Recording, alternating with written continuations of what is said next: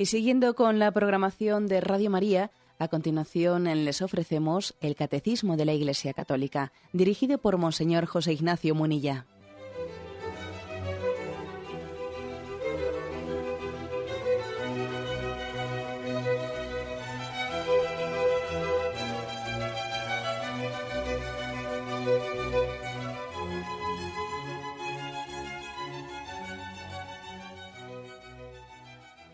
Cordial saludo a todos los oyentes de Radio María. Un día más, con la gracia del Señor, proseguimos el comentario del Catecismo de nuestra Madre, la Iglesia. Habíamos quedado en el punto 2834, venimos ya dedicando unos programas a la explicación de esta cuarta petición del Padre Nuestro, la que nos encontramos, Danos hoy nuestro pan de cada día. Es un punto breve, el que hoy nos toca comentar, pero enjundioso y con aplicaciones prácticas. Lo leo entero, que es breve, y luego lo comentamos por partes. 2834, como digo. Ora et labora, ¿eh? de la regla de San Benito. Orad como si todo dependiese de Dios y trabajad como si todo dependiese de vosotros. Una vez hecho vuestro nuestro trabajo, el alimento viene a ser un don del Padre. Es bueno pedírselo y darle gracias por él. Este es el sentido de la bendición de la mesa en una familia cristiana. Bueno, aquí en primer lugar mm, recurre a una famosísima expresión que es casi un lema, un lema de San Benito en su regla, aquí viene regla 2048, regla de los monjes, de San Benito, que además de alguna manera o de otra, de una u otra manera, pues ha pasado a formar parte, ¿eh? pues de, del legado espiritual de toda la Iglesia Católica, es ese ora et labora, reza y trabaja. Es como si fuesen las dos alas ¿eh? de, de un águila. Todos tenemos una dimensión activa y una dimensión contemplativa en nuestra vida. Es verdad que según vocaciones y según carismas en proporciones distintas, eso es verdad. Pero todos teníamos que tener esas dos dimensiones de hora et labora. Incluso cuando se dice que hay una vocación contemplativa, sí, sí, pero ojo, dentro de la vocación contemplativa tiene que haber también una dimensión activa en el trabajo. Las congregaciones más contemplativas tienen ¿eh? un momento, tienen una parte de su jornada de para el trabajo explícito y al contrario, las personas que tienen pues un, tipo de trabajo verdaderamente totalmente volcado en una acción muy deben de tener una dimensión en su vida contemplativa. Son ¿eh? es, es, importantísimo que esas dos almas del hombre, el alma activa y el alma contemplativa, estén equilibradas. Nosotros los occidentales siempre hemos subrayado más el, la rama activa y los orientales han subrayado más el alma contemplativa. Así ocurre también en esos dos pulmones que tiene la Iglesia. ¿Os acordáis que Juan Pablo II habló de los dos pulmones de la Iglesia Católica, la Iglesia de Oriente y la Iglesia de Occidente, ¿no? La Iglesia latina, la del Occidente, pues en su tradición ha sido ha subrayado más lo activo. Y entonces, pues la mayoría de las de los carismas mm, caritativos en la Iglesia, tantas órdenes, por ejemplo, que en el siglo XIX surgieron pues para la ayuda de los pobres, mm, para la educación, etcétera, surgen en, entre nosotros en la Iglesia Latina, en la Iglesia de Occidente. Y complementariamente, pues en la Iglesia Oriental, eh, pues hay una tradición de los Santos Padres más contemplativa, ¿eh? mm, más, mm, si queremos, de adentrarse en el misterio teológico de la Santísima Trinidad, etcétera. Es un alma más contemplativa. Esos dos pulmones de Oriente y Occidente, pues también tienen algo que ver con estas dos almas, activa y contemplativa. Y uno va a la Sagrada Escritura, va a los Evangelios, y podríamos, sería interesante, ¿eh? dividir los pasajes evangélicos, eh, pues aquellos en los que el Señor llama la atención sobre el riesgo de centrarse pues en, eh, en uno en detrimento del otro por ejemplo, acordaros como el Señor eh, dice en más de una ocasión, no todo el que me dice Señor, Señor, eh, entrará en el reino de los cielos, sino el que cumple la voluntad de mi Padre. O sea, por ejemplo, ahí, dice, ojo con, con que en, nuestra, ¿eh? en, ese equilibrio, pues yo piense que mm, bueno, pues me dedico a hacer pues una invocación del Señor y, tengo teóricamente pues una, una oración profusa y abundante, pero luego no cumplo la voluntad del Padre. Hay un desequilibrio entre acción y contemplación. Y hay muchos textos de este, de este estilo. ¿eh? De este de que no todo el que me dice Señor, Señor, sino, pues acordaros de la parábola del buen samaritano, que, el que iba al templo a rezar dio un rodeo para no ayudar a ese hombre que estaba vapuleado en el suelo. O acordaros de esa, de esa ese pasaje de la carta a Santiago, si yo, si yo voy, paso y, le digo a un pobre que Dios te bendiga y no le ayudo, ¿a mí de qué me sirve? Que la invocación, eh, la invocación de la oración puede llegar a ser pues una excusa, ¿eh? una excusa, o podemos, que es el colmo, ¿no? que utilicemos lo espiritual para, ¿eh? como, como una especie de parachoques, eso es una auténtica profanación de lo espiritual. ¿eh? Utilizar lo espiritual para no acometer, ¿no? para no postrarnos y de una manera práctica, resolutiva, arremangándonos, no, pues seamos capaces de ayudar al necesitado o de hacer lo que se espera de nosotros, de acometer un trabajo, de acometer. puede haber personas que, que se queden bloqueadas en determinadas acciones que tienen que hacer en su vida, y, bueno, pues eh, disimulan ese no acometer, no coger el toro por los cuernos con, bueno, bueno, voy a rezar, voy a, voy a ponerlo delante de Dios. Bueno, perdona, Dios ya te ha dado la suficiente luz para que acometas eso. O sea que sí que podríamos buscar muchos pasajes evangélicos en los que el Señor llama la atención sobre que alguien pretenda refugiarse en la oración o en la contemplación para no coger el toro por los cuernos ayudando a los necesitados o haciendo determinada o, acometiendo trabajos en su vida o algunas cosas que, le resultan costosas y les da largas y les da largas, incluso escudándose pues, en que estoy eh, haciendo un planteamiento espiritual de mi vida. Pero también existe lo contrario, ¿no? También podríamos buscar pasajes evangélicos en los que el Señor llama la atención que el activismo, o sea, que, que el activismo puede ser, y de hecho yo creo que en nuestra cultura el activismo es un refugio muy grande. Un refugio muy grande para, bueno, a veces pues sencillamente para no bucear dentro de nosotros. Para no quedarnos en el tú a tú delante del Señor, por ejemplo. ¿eh? ¿Cuántas personas hay que... Esto lo hemos comentado también aquí cuando hablamos de la familia el riesgo de que alguien se refugie en su trabajo y tengo que hacer muchísimas cosas, tengo sí, por no y, el trabajo es una especie de excusa de burladero para no tener un diálogo profundo con su esposa, con la que tiene que hablar, tiene que hablar y como tiene eh, dificultad para el diálogo y para poner los problemas encima de la mesa y porque sabe que tiene un, eh, tensión en el matrimonio, se refugia en el trabajo para no acometer lo otro. Por supuesto que hay muchísimos cristianos y seguro que más de uno de los que me escucha está diciendo, yo creo que si, si alguna desproporción hay en mi vida espiritual, pues es demasiado activismo y poco tiempo para y poco tiempo reservado explícitamente al Señor. Yo creo que si yo hiciese ahora mismo una encuesta entre los oyentes, estoy seguro que la mayoría me dirían yo creo que esa balanza entre hora y labora, esa balanza entre el activismo y, la contemplación, yo la tengo desequilibrada porque pecamos de activismo. ¿eh? Pecamos de activismo. El caso es que pecamos de activismo y luego perdemos tiempo fácilmente en cualquier cosa, ¿eh? que eso también suele ocurrir.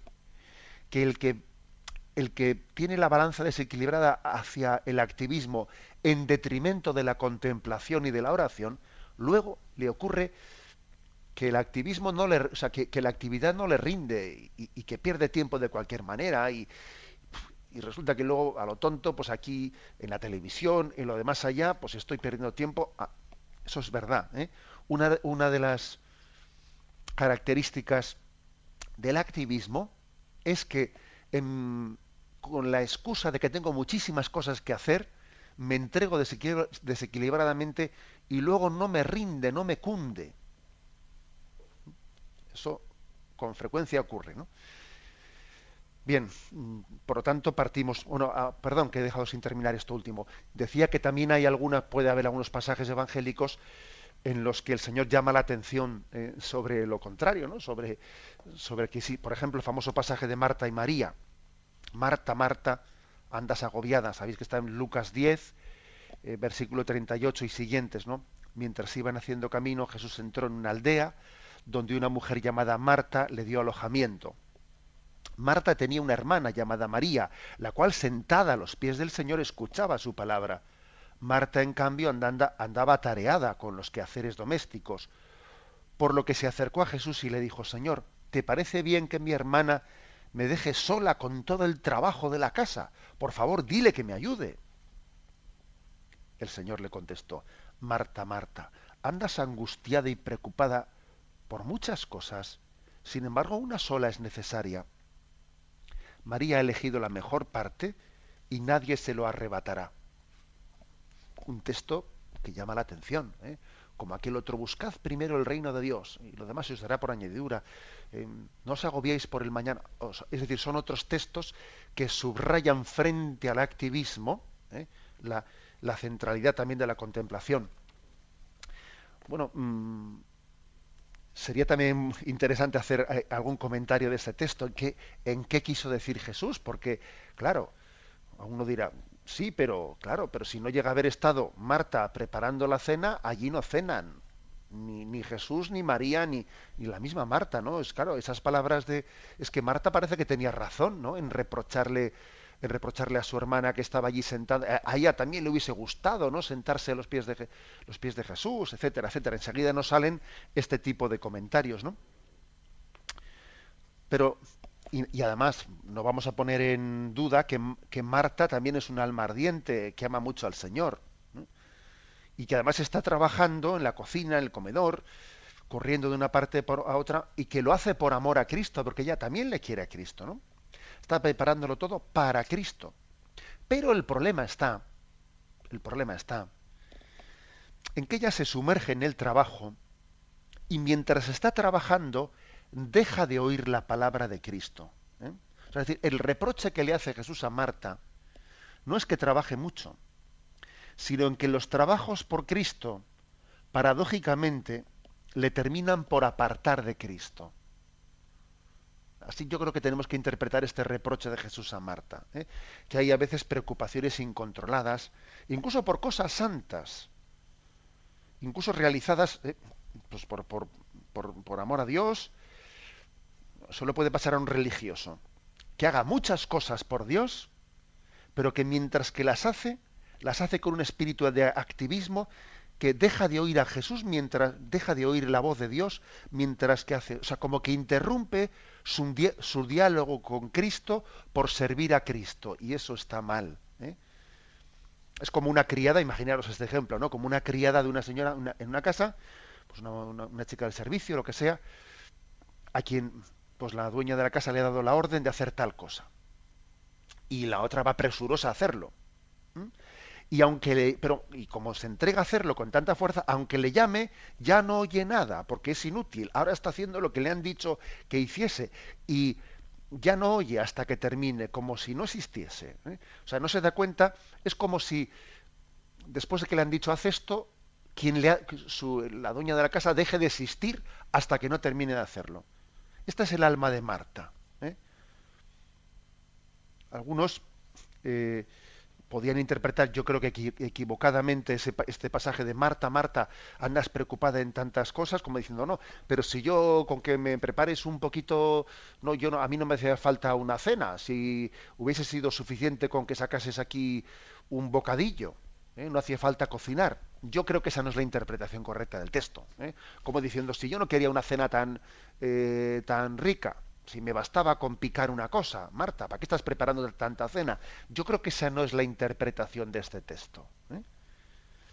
sino más bien lo que le reprocha es que su trabajo es disperso, que mientras que trabaja, tiene una forma de trabajar que se desconecta de la presencia de Dios. En la virtud de María, esa que está sentada a los pies de Jesús, no es que no trabaje. María, te felicito porque tú no trabajas. No, no, eso Jesús no lo dice. Sino que la virtud de María es que los trabajos que hace los hace sin perder el, hilo de contacto con Dios. Consciente de que es el Señor el que hace la obra a través de ella. ¿Eh? Porque a veces podemos tener como un riesgo, el riesgo de, de que nos parece que lo importante del trabajo, pues mira, pues es eh, la practicidad, ¿no? Sacar las castañas del fuego, como se dice. ¿eh? Incluso, por ejemplo, un, pues esto también puede ser un, un, riesgo de un obispo, ¿eh? pues lo digo porque estoy hablando yo ahora mismo. Pues por ejemplo el que uno dice, a mí lo que me, para mí lo importante es que eh, alguien sea práctico y me saque las castañas del fuego y que si, si, le encomiendo a un sacerdote pues un trabajo que lo haga materialmente.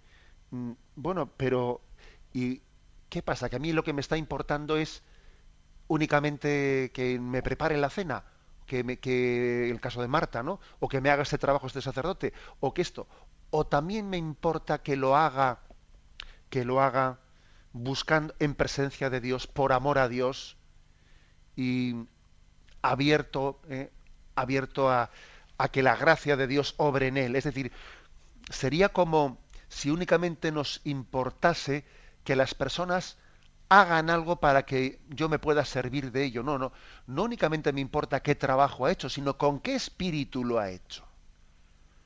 ¿Eh? Jesús no le reprocha a Marta que haya trabajado mucho, no. Le lo que le reprocha es que ha trabajado con, sin tener el espíritu de hacerlo en presencia de Dios.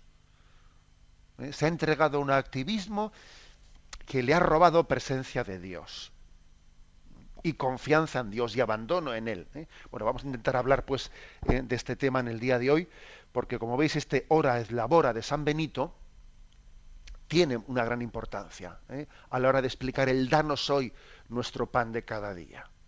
Tenemos un momento de reflexión y continuamos enseguida.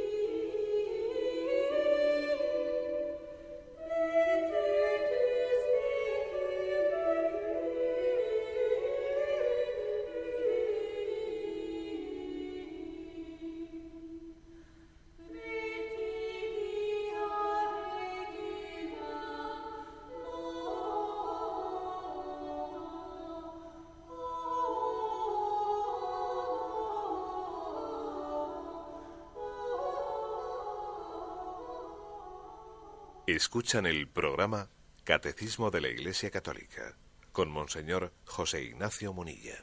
Continuamos la explicación del punto 2834. Partiendo de esa frase de San Benito, hora es labora, hemos hablado del equilibrio necesario entre la actividad y la contemplación. Porque existe un riesgo tanto de activismo como de pasivismo. Bueno, esa palabra no existe, más bien ha solido llamarse quietismo. ¿eh? Activismo por un lado y quietismo por otro. Quietismo se le llama pues a, a que uno se refugia equivocadamente en la contemplación para no tener actividad, ¿no? Ni activismo ni quietismo. Y también hemos explicado, pues bueno, cómo en torno a ese pasaje de Marta y María, cómo el activismo, el activismo no es tanto que uno tiene una actividad excesiva, sino una actividad pobre en interioridad. Ese es el activismo. ¿eh? Una actividad pobre en interioridad. Si trabajas mucho, pero, pero sin una vivencia interior, vocacionada, en presencia de Dios, de lo que estás haciendo. Continúa el catecismo y después de esta frase ¿eh? de San Benito de hora labora, viene otra frase entrecomillada que no pone la cita de quién es, porque es que yo creo que el catecismo no lo ha puesto porque se atribuye a San Ignacio, ¿eh? y hay otros que atribuyen a otros autores, y no, pero no está claro quién, quién es el autor de esta frase, que es la siguiente. Orad como si todo dependiese de Dios y trabajad como si todo dependiese de vosotros. Es un, intento de una especie de consejo práctico de cómo vivir el hora et labora. ¿eh? A Dios rogando y con el mazo dando, que dice el refrán. ¿eh? Orad como si todo dependiese de Dios y trabajad como si todo dependiese de vosotros. Bueno, como todas las cosas, también esta frase podría ser mal interpretada. ¿eh? como esa frase famosa de a Dios lo que es de Dios y al César lo que es del César, que a veces la interpretamos mal, como, como diciendo, las cosas de Dios y las cosas del mundo no tienen nada que ver. No, no, esa es una frase, una interpretación equivocada. También esta frase puede ser mal interpretada, porque a uno esto de orad como si todo dependiese de Dios y trabajad como si todo dependiese de nosotros, pues mm, parece que la interpretan pues como como lo habéis interpretado Marta. ¿eh? Ahora estoy en la cocina, ahora no es momento de, escuchar a Jesús. ¿eh? Ya rezaremos por la noche, es decir, como una desconexión, ¿eh? como una desconexión entre oración y acción. Y obviamente no, sería una, equivocada interpretación. Como decir, yo no tengo que recurrir a hablar con Dios o a orar hasta que no haya terminado mi trabajo. ¿eh? Es como diciendo, ahora con, con todas mis fuerzas a trabajar, porque yo trabajo por mis fuerzas. Y luego cuando haya terminado el trabajo, ya le pediré a Dios, le pediré a Dios que me, mm, que me bendiga lo que he hecho. No, eso sería una equivocación. Es más, sería un planteamiento voluntarista, voluntarista pelagiano. ¿eh? Como que el trabajo lo hago únicamente por la fuerza de mi voluntad y por mis capacidades naturales, y ahora que ya lo he terminado, que venga Dios y lo bendiga. No, eso es como pretender poner un adorno religioso. ¿eh? Lo hago todo desde mi yo y luego que venga Dios y ponga la guinda encima. No. Eso no es así. ¿eh? También recuerdo haber explicado eh, el planteamiento del noviazgo, ¿no? que es un tema bien diferente, pero para que nos veamos que existe esa, esa tendencia a, tener una concepción de Dios como si Él no está de continuo presente en tu vida, sino que viene al final como un adorno religioso. Recuerda haber puesto el ejemplo, el ejemplo de decir, sería una equivocación pensar, la novia, ¿eh? la novia la elijo yo, y luego la llevo al altar para que Dios me la bendiga. Eh, cuando yo estoy cuando yo estoy buscando mi vocación al matrimonio cuando todavía no tengo novia y, la busco le pido a Dios que me ilumine. A Dios está presente en el noviazgo. Dios está iluminándome para y luego pues destierno en presencia de Dios si ese noviazgo es conforme a su voluntad si esta es la persona que Dios ha puesto en mi camino. Y luego cuando ya hemos concluido el discernimiento vamos al sacramento del matrimonio. Es decir no es, el noviazgo es una, es una fase no religiosa y luego, luego el sacramento del matrimonio ya le metemos a Dios en medio. No, eso no es así. Eso no es así. Tampoco se puede interpretar esta frase que acabamos de leer bajo este prisma de eh, pues, división, eh, división absoluta mm, entre el momento en que trabajo yo y el momento en que le pido a Dios que me bendiga. No, eso no es así. ¿Mm? Luego, esta, esta frase ¿Cómo hay que interpretarla? Orad como si todo dependiese de Dios y trabajad como si todo dependiese de vosotros. Pues hombre, yo creo que la interpretación correcta es que la gracia de Dios, la gracia de Dios, no anula eh, tus cualidades naturales, no las anula, sino que cuando Dios te da su gracia, no es para que tú trabajes menos, sino para que tú trabajes más. La gracia de Dios se da a través de nuestras cualidades, de nuestros dones naturales. La gracia de Dios lo que hace es potenciar tus cualidades naturales. ¿Eh? Recuerdo haber eh, comentado en algún otro programa esa famosa frase que dice, cuando Dios da su gracia, el hombre suda. Porque es que Él te da la capacidad de que tus dones naturales los emplees a tope. ¿Mm? Luego no entendamos que la gracia de Dios es algo al margen de tu trabajo. No, no es al margen de tu trabajo, sino que es a, través a través de él. Así yo creo que de esta manera es como hay que entender ¿eh? esta frase. No es que tú hagas el 50% y el otro 50% lo hace Dios, sino que tú haces en un nivel, en el nivel humano, el 100%, pero Dios también al mismo tiempo, en otro nivel, sosteniéndote, hace otro 100%. ¿Eh? La gracia no anula la, naturaleza, sino, la eleva, la potencia. ¿eh? Y en ese sentido sí, ¿eh? podemos entender pues esta, esta expresión tan potente, ¿no? Orad como si todo dependiese de Dios y trabajad como si todo dependiese de vosotros. El que Dios me da su gracia no me dispensa de trabajar, todo lo contrario. En su gracia, pues eso es como le solemos decir a los jóvenes, ¿no? Oye, tú le pides a Dios aprobar el examen, pero estudia, por supuesto. Es que, es que pedirle a Dios aprobar el examen es, vamos a ver, es pedirle que me dé la gracia de estudiar bien, de asimilar, de, de que mi estudio sea vocacionado. sería un poco absurdo pedirle a Dios que me dé un aprobado, ¿eh? me dé un aprobado sin estudiar y que además eh, a ver si termino cuanto antes de estos estudios que mm, tengo auténtica alergia hacia ellos y luego pretendo que yo estoy, viviendo mi estudio eh, pues sin vocación alguna y sin amor y sin amor alguno a lo que vamos a, pues a las asignaturas y luego pretendo que, que Dios pues una especie de, de intervención milagrosa me apruebe el examen eso está mal planteado eso está mal planteado. Es al contrario. Yo le pedirle al Señor que, pues que nos ayude los exámenes es sinónimo de decir, Señor, dame la gracia de, de tener un estudio vocacionado, que yo ame lo que estudio, que me entregue a ello, etcétera. Bien, después tenemos, eh, nos remite el catecismo, nos remite a un texto, eh, a un texto paralelo. Vamos a ver, al 2428, eh, que decía así: en el trabajo, la persona ejerce y aplica una parte de las capacidades inscritas en su naturaleza. El valor principal del trabajo pertenece al hombre mismo, que es su autor y su destinatario. El trabajo es para el hombre y no el hombre para el trabajo. Bueno, es un matiz importante, ¿no? El matiz de que, mm, en primer lugar, en el trabajo el hombre aplica los talentos que Dios le ha dado. Por eso es tan importante la, la, realización del hombre a través del trabajo. Esto es algo que Juan Pablo II subrayaba muchísimo en, sus, eh, esa teología del trabajo, la labores exercens y otras encíclicas que él escribió. ¿eh? O sea, los talentos que Dios nos ha dado se desarrollan en gran parte por el trabajo. ¿eh? Ahora bien, bueno, ahora bien no, precisamente por esto. El valor principal del trabajo es el trabajador, no es el producto del trabajo. El valor principal es el trabajador. Porque el trabajo es para el hombre ¿eh? y no el hombre para, para el trabajo. Esto es un, factor importantísimo. ¿eh? Decía Juan Pablo II, el trabajo más importante ya no solo es la transformación de la materia, sino la transformación de nosotros mismos.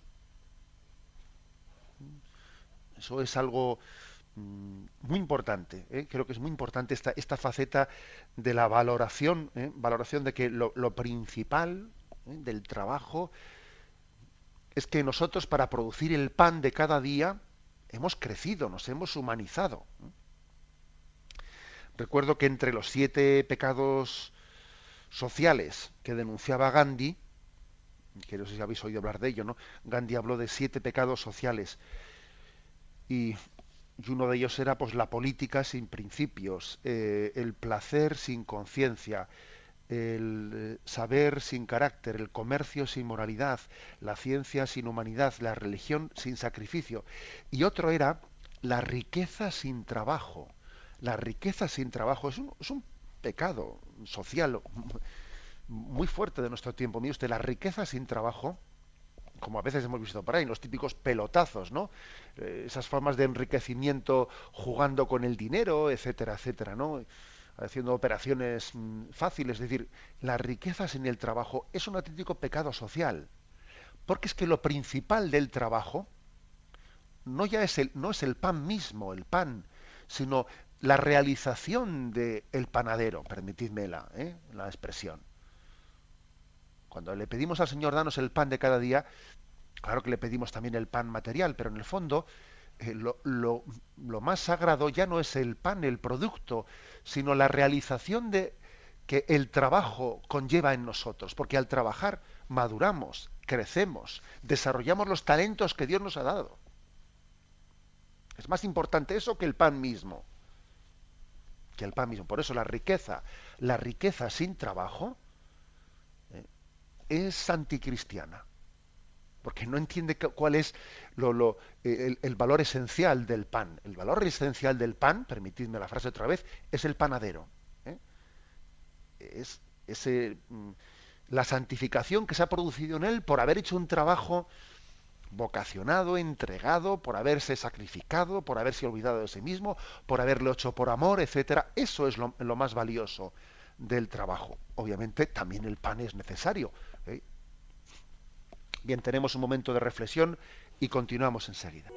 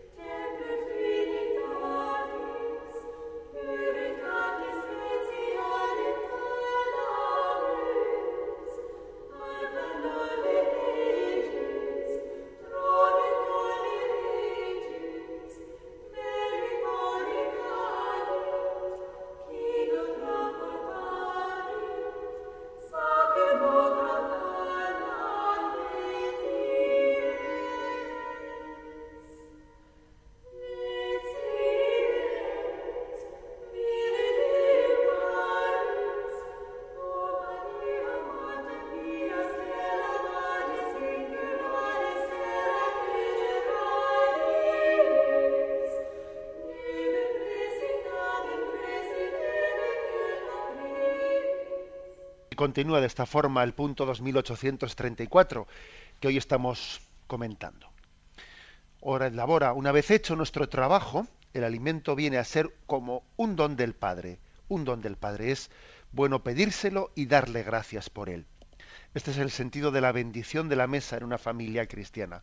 Bien, cuando las cosas están hechas con este espíritu, que antes en esta intervención anterior hablábamos, cuando están hechas con esa concepción del trabajo, pues vamos dándonos cuenta que cuando pedimos danos el pan de cada día, estamos pidiendo vocación para el trabajo. Dame vocación para trabajar. Dame amor al trabajo. De manera que mi trabajo sea fecundo, que trabajar y luchar por la instauración del reino de Dios sea lo mismo, no sean dos cosas, sea lo mismo. Este es, este es el espíritu del trabajo. También es verdad que San Agustín decía esa frase de que cuando se ama no existe el trabajo. ¿eh?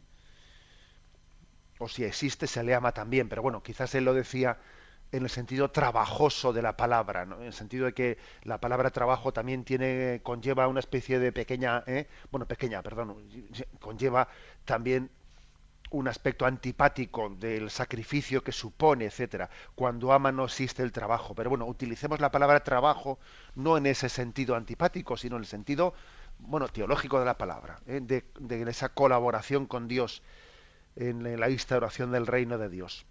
Cuando se ama no existe el trabajo.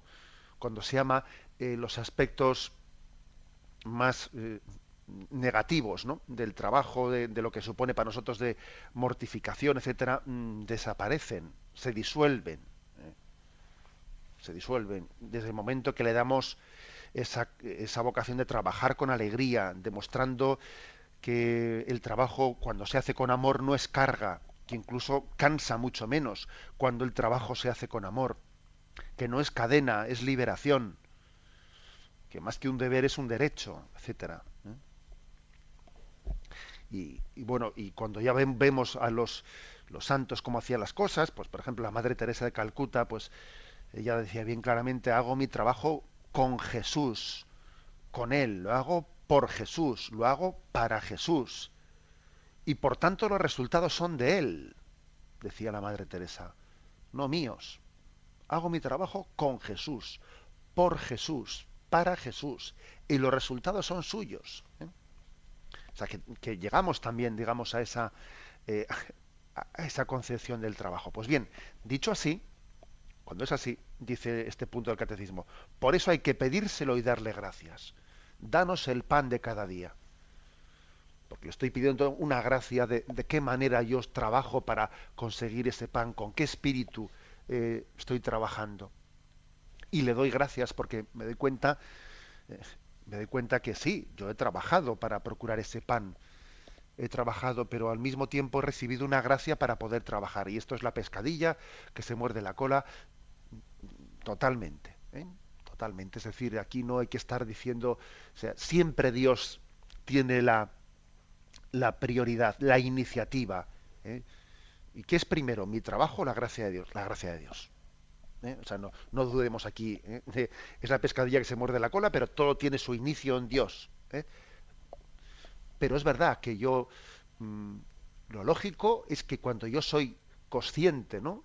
consciente del don del trabajo, en vez de ufanarme, en vez de envanecerme, ¿eh? en vez de, pues todo lo contrario, mm, levanto los ojos a los montes y digo, ¿quién me ha permitido tener esta, esta pesca milagrosa? ¿eh? Eso es, por ejemplo, cuando, cuando los apóstoles tienen esa pesca milagrosa y entonces Pedro le dice, a Jesús, apártate de mí que soy un pecador, pero ¿cómo hemos tenido esta pesca milagrosa?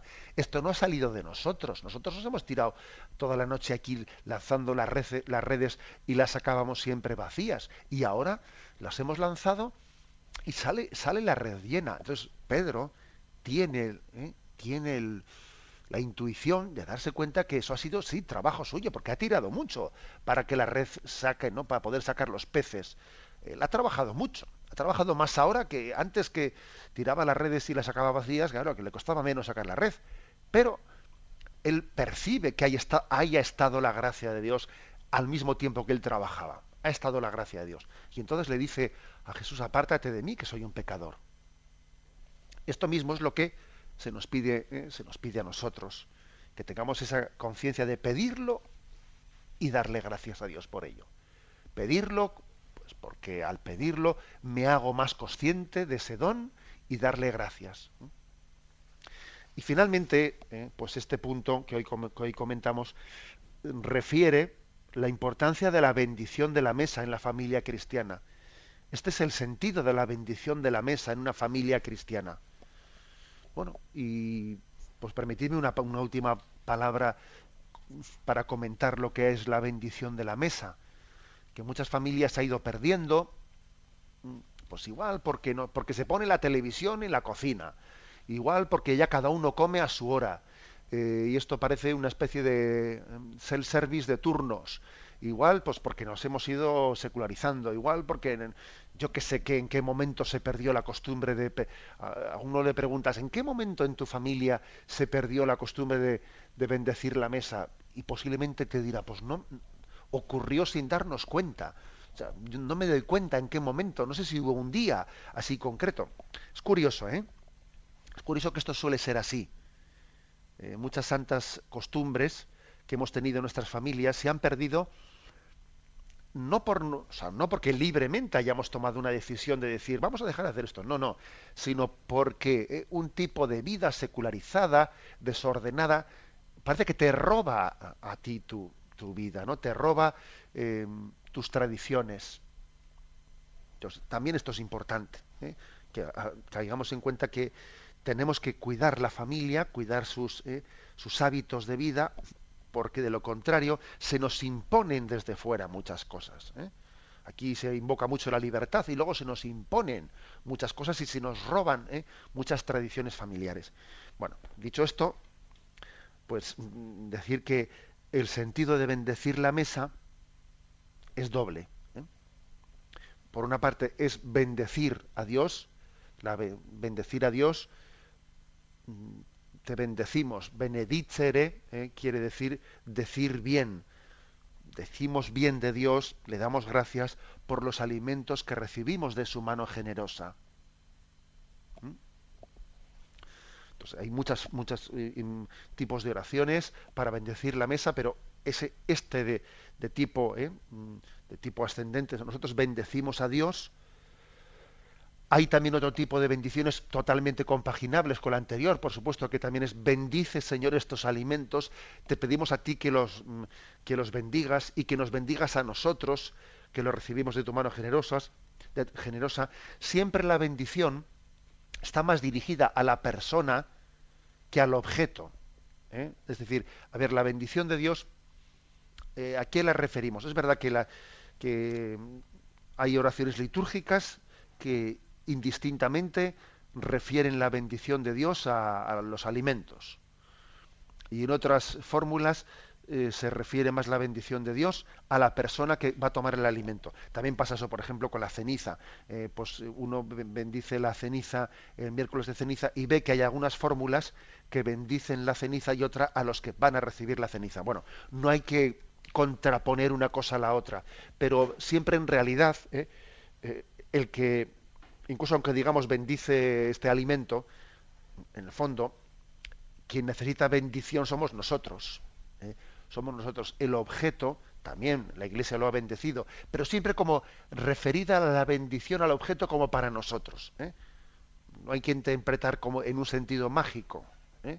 En un sentido mágico, como si la bendición del objeto le diese una especie de transustanciación como ocurre en la, en la, Eucaristía. ¿eh?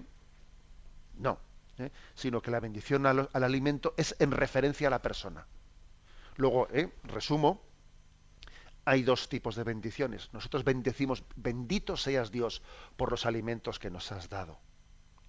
En segundo lugar, Señor, bendice estos alimentos y bendice a quienes van a, quienes van a recibirlos, a quienes los han preparado también, a quienes no los tienen para comer. También otra bendición que a mí me suele gustar hacer es la bendición de decir, Señor, da pan a los que tienen hambre y hambre de Dios a los que tenemos pan. ¿eh? Es decir, que, que del, del, hambre corporal pasemos al hambre espiritual. Siempre esto, los alimentos que recibimos no dejan de ser una, una, especie de sacramento del alimento espiritual que Dios también quiere darnos. ¿eh? Y me parece muy importante que también a los niños, les hagamos partícipes de la bendición de la mesa. Suele haber por ahí en, algunas librerías religiosas algunos pequeños como juegos de cartas para eh, hacer una bendición cada día, para que, para que los niños, bueno, o los mayores también, ¿eh? o sea, cada día saquen una carta, igual hay pues una bendición para cada día del año, o bueno, o 30, 40 bendiciones que se van rotando bendiciones sencillas se va sacando como una carta y cada día tiene una oración distinta. Puede ser algo que nos ayude. O sencillamente se recurre a una oración eh, pues previamente preparada y, aprendida de memoria para que todo el mundo participe en ella. Pero me parece muy importante que a los niños les hagamos partícipes de esa oración, que obviamente puede ser concluida con el Padre Nuestro, donde pedimos danos el pan de cada día y bendecir la mesa, tiene, está plenamente entroncado con la petición del Padre Nuestro que estamos comentando. Claro, porque aquí, por eso lo refiere aquí el catecismo. Lo dejamos aquí, damos paso a la intervención de los oyentes. Podéis llamar para formular vuestras preguntas al teléfono 917 107 700. 917 107 700.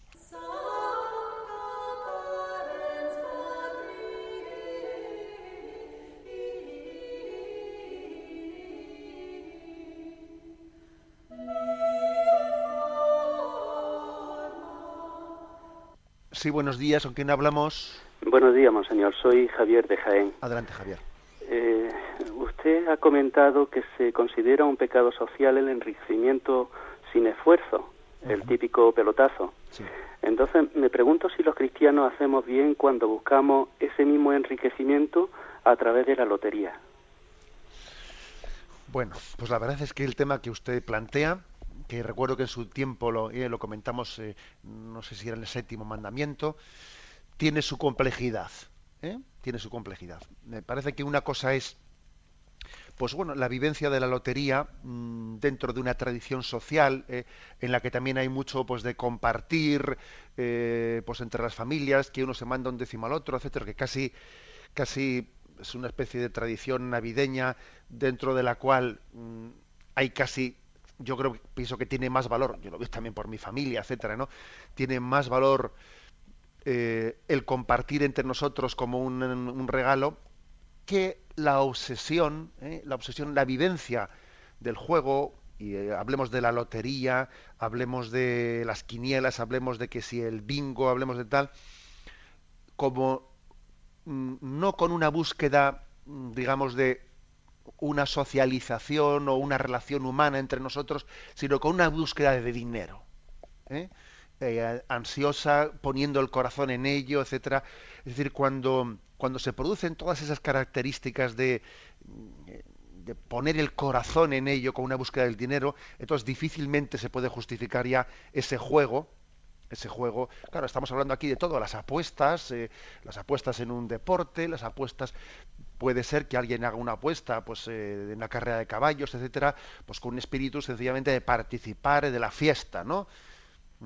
O puede haber alguien que esté apostando en la carrera de caballos de, una manera verdaderamente eh, ansiosa y con la finalidad del enriquecimiento que le quita la paz si no lo consigue, etcétera.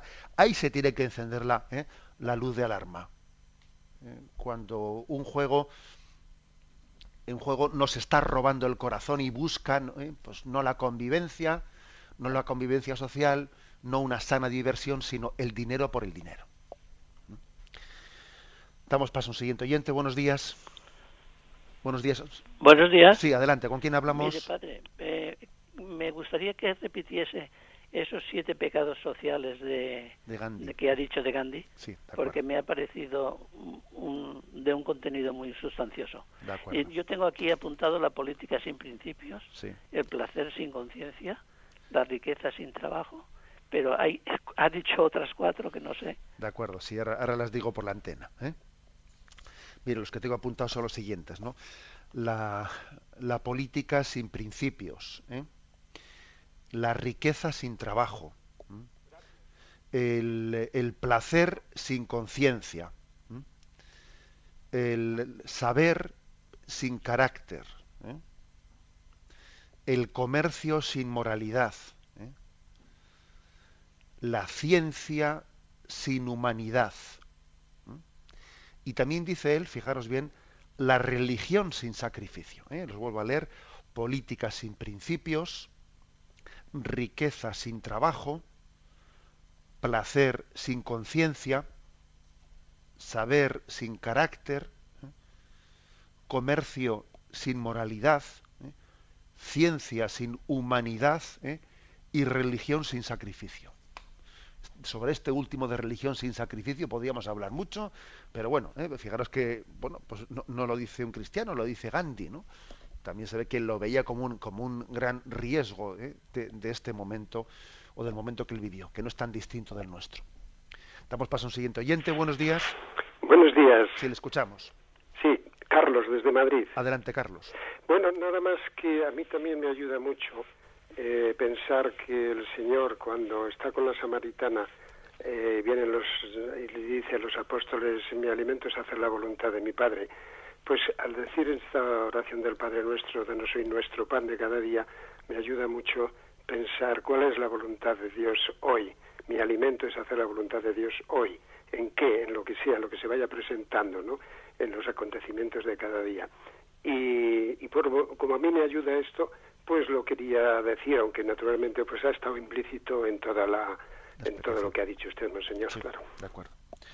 Sí, y también quizás eh, ese, esa faceta, mi alimento es hacer la voluntad del Padre, bueno, quizás la explicamos más en la, em, en la segunda o la tercera de las peticiones. ¿eh? Hágase tu voluntad en la tierra como en el cielo.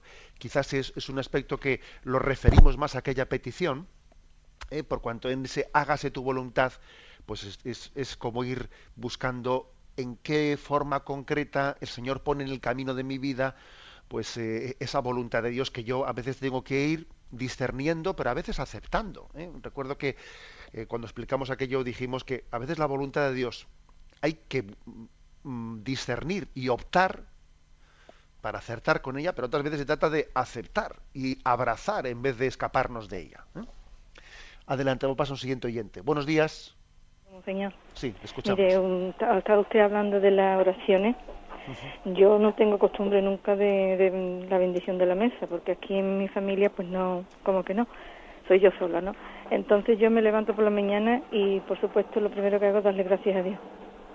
Y me pongo y rezo mis oraciones, y rezo el rosario pero lo rezo mm, haciendo las cosas, o sea que yo estoy rezando y estoy haciendo la faena de la casa. Algunas veces mm, en mi, pienso que, que si me sirve esas oraciones o no me sirve o que me, o me tengo que sentar, porque después por la tarde lo vuelvo a rezar otra vez en misa, que lo rezo así para, la, para todos los fieles. Y muchas veces pienso que si mm, me sirve esas oraciones así, haciendo las cosas del hogar.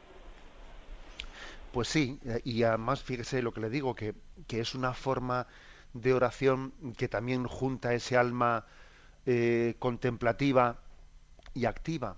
¿eh? Yo también, por ejemplo, pues muchas veces cuando voy conduciendo el coche aprovecho pues para rezar el rosario y estás conduciendo y también estás rezando. Es decir, que, que, se puede rezar mientras que se trabaja. Obviamente sí, obviamente sí. Em, bueno, también existirán sus riesgos, ¿eh? porque no, todo, no todos los trabajos pueden, eh, vamos, pueden permitir el que se tenga la atención puesta en otra cosa. ¿eh? También, bueno, pues igual habrá personas que cuando conducen, pues igual necesiten tener todos los sentidos en, y bueno, pues igual otro tiene más facilidad para conducir y puede conducir rezando rosarios. también cada uno sabrá, sabrá un poco modular según su, eh, pues bueno, pues sus facilidades, sus capacidades, ¿no? Pero también es cierto que yo creo que, mm, que hay que buscar ¿eh?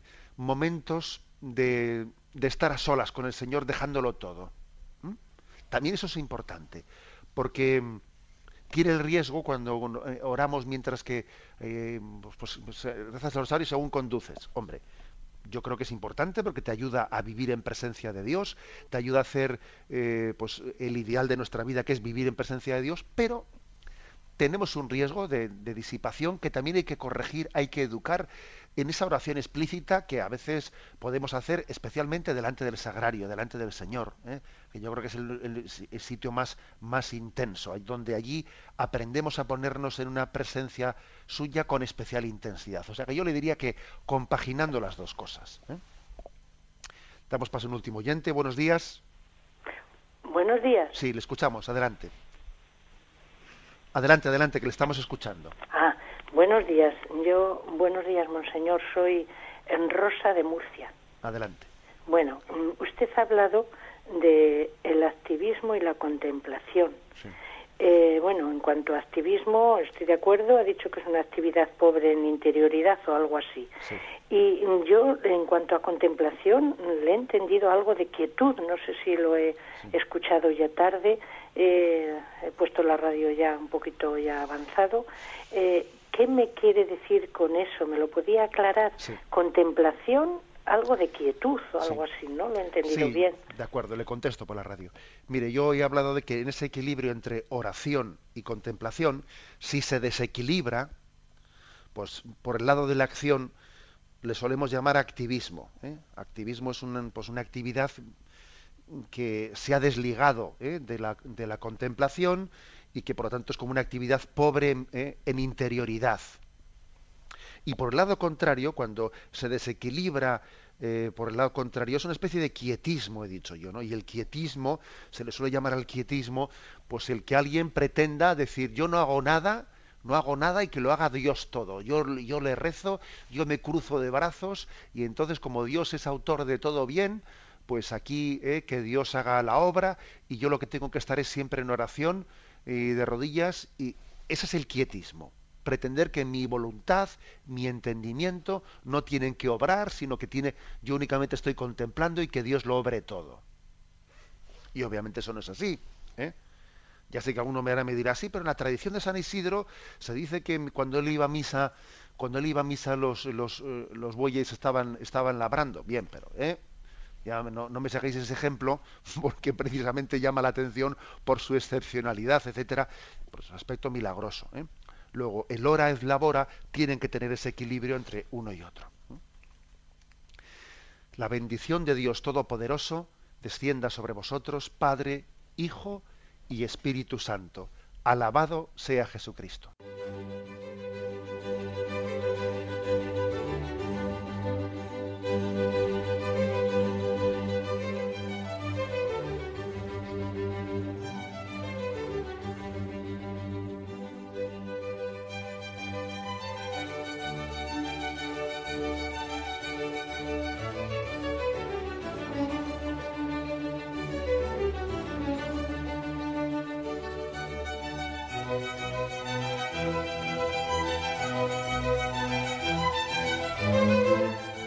Han podido escuchar en Radio María el Catecismo de la Iglesia Católica, dirigido por Monseñor José Ignacio Munilla.